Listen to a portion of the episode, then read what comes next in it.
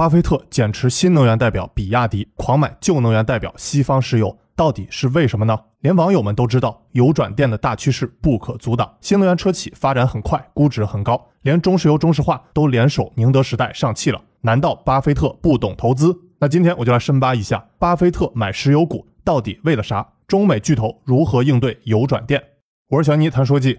最贵经济学家任泽平说过，巴菲特九十二岁了。精力不济，很难快速学习和信息迭代，否则不至于错过特斯拉。那你赞同任泽平这个观点吗？如果按他这个逻辑，巴菲特不只是错过特斯拉，还错过微软、亚马逊、Google、英伟达等科技巨头。就算巴菲特投资可口可乐赚了不少，但他还错过了喜茶、瑞幸、蜜雪冰城呢。看过我年轻人的商业和价值投资课的朋友应该都知道，要想读懂巴菲特的价值投资，不是看他没投什么，而是要看他投了什么。比如，我们要看2008年巴菲特投比亚迪，2016年投苹果，今年加仓石油股是什么逻辑？换句话说，巴菲特只是在他的能力圈里投资，你老盯着人家能力圈外干什么？就像你说赵本山不懂猫步，卡戴珊不懂小品，那我就来分析下为啥巴菲特买石油股。当有人在今年伯克希尔哈撒韦股东大会上问及石油问题时，巴菲特把皮球抛给了老搭档查理芒格。Charlie's the expert on oil. Only compared to me. 那查理芒格是如何回答的呢？可以概括为一句话：I think it's going to be very precious stuff over the next two hundred years。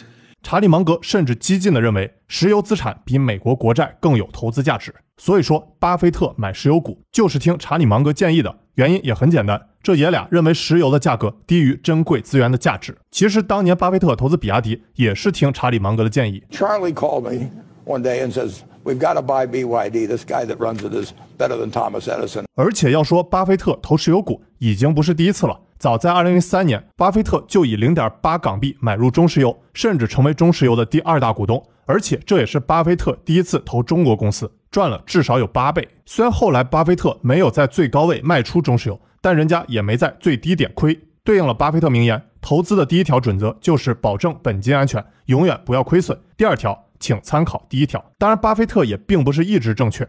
二零一八年，他在美国第三大石油公司康菲石油也翻过车，损失二十六亿美金，连他自己都承认，这是我投资生涯的最大败笔。虽然亏损这二十六亿美金不少了，但相比于他在能源行业挣到的百亿美金，就当交学费了。所以，我们光看这二十六亿美金的学费，还能说巴菲特不懂能源行业吗？但如果你要说巴菲特不太懂新能源加新科技行业，这是有可能的。I can't take him on. I don't think Elon should take him on. 而且巴菲特不太懂中国的新能源加新科技操作，那我是绝对相信的。我们国家队下场应对油转电趋势还是非常有中国特色的。电不仅仅是能源介质的转换，还要通过新技术加商业模式，把电用的效率更高，体验更好。比如这几年中国电动车发展迅猛。用户实际体验远超燃油时代传统豪强 BBA 的油转电车型，靠的就是中国电动车用新技术实现弯道超车，比如全站自研的智能驾驶系统，还有我在开头讲到中石油、中石化联手宁德时代和上汽，国家队联合搞换电，最近新出的非凡 R7 就会成为上汽旗下的首款支持换电车型，计划在二零二五年底建三千座换电站，对比未来的目标是二零二五年建成四千座换电站，可以说上汽和未来是换电兄弟了。那中石油和中石化这两桶油为啥选择和宁德时代加上汽合作呢？一是因为两桶油面对新能源时代急需迫切转型，虽然两桶油有自己得天独厚的营销网络优势，但也需要向低碳转型。说白就是要加速向氢能、可再生能源、充电换电等新业务发展转型。要想在全国范围内普及充电桩、换电站，甚至加氢站，最为高效便捷的方式，就是在已有的加油站基础上进行改造。反正家大业大，两桶油最不缺的就是地皮。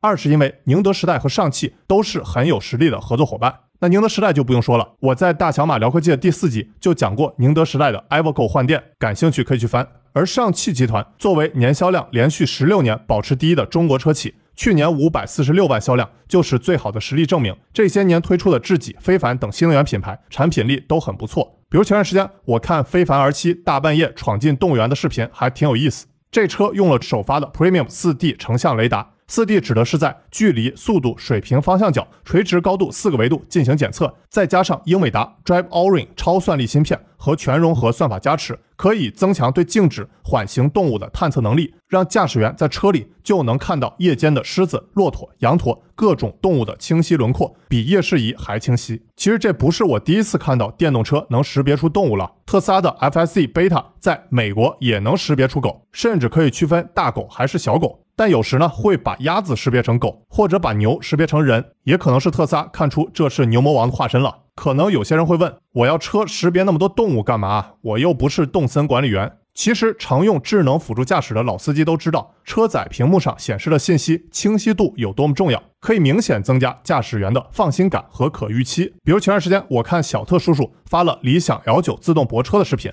可以把泊车将要行驶的距离和范围提前预判给你显示出来，让你使用起来更放心。类似的，非凡 R7 在夜间识别出各种动物，也是让你知道四 D 成像雷达比你肉眼自己看的还清楚。还能让机器判断它们之间的权重重要性，让驾驶员感觉下一步动作是可预期的，这样你才真敢用。你放心，动物们也放心。关爱生命是智能驾驶的长期主义。之前我在小丹尼知识星球也写过，好的品牌给人的是放心感和可预期。优秀的国际连锁酒店和苹果生态都是如此。而且非凡 R7 这套 Rising Pilot 采用了全融合高阶智驾系统，简单来说就是特斯拉采用前融合。小鹏汽车采用后融合，非凡 R7 是将前融合加后融合加混合融合算法整合起来，多种算法整合难度必然不小。之后我会冲一把智驾界卷王非凡 R7 的上路体验，以后可以在大小马详细聊聊。所以我非常期待这次两桶油找宁德时代和上汽合作，国家天团入场新能源加新科技到底效果如何？欢迎你和我一起关注。最后，我想提醒大家一点：虽然欧美的传统石油公司在换电这类新科技上还没啥投入，但在其他新能源和新科技方向转型动作也不少。比如，巴菲特除了加仓西方石油，还加仓另外一家石油公司雪佛龙。